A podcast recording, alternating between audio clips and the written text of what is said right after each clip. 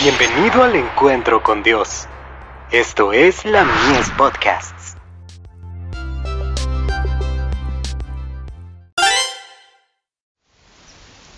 Cada día con Dios. Mira hacia el lado luminoso. Y serán para mí especial tesoro, ha dicho Jehová de los ejércitos, en el día en que yo actúe, y los perdonaré, como el hombre que perdona a su hijo que le sirve. Malaquías 3, verso 17. Tengo palabras de aliento para ti. Jesús te ama. Dio su preciosa vida para que no perecieras, mas tengas vida eterna. Entonces alza tus ojos a Él. Mira hacia el lado luminoso. No te hará bien mirar hacia el lado oscuro. Sé paciente, venga lo que venga. Puedes obtener fortaleza de Jesús, porque en Él habita toda plenitud. Cuando la desesperación amenace arrastrar tu alma, sigue mirando a Jesús. Pon tu alma desamparada en Él, él vive siempre para interceder por ti. Eres precioso a su vista. El que contempla con interés al gorrioncillo, considera con amor y piedad a su hijo probado y afligido. Dios nos somete a disciplina para nuestra felicidad actual y nuestro bien futuro.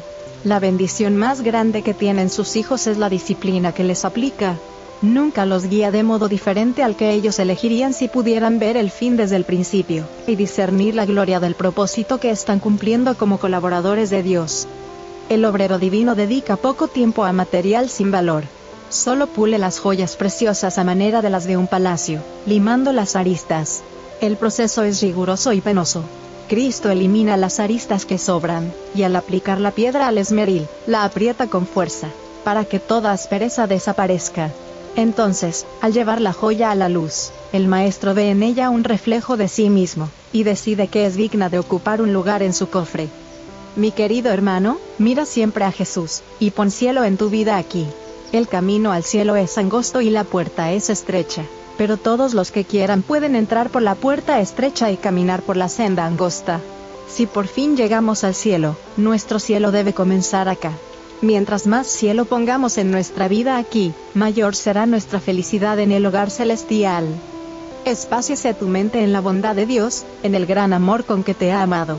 Si no te amara, no habría dado a Jesús para que muriera por ti. Sus brazos eternos te sostienen. Le afligen todas tus aflicciones. Grande es la fuerza que Dios concede por medio de su Hijo eterno. Carta 69, del 23 de abril de 1903, dirigida a un joven que sufría aflicción.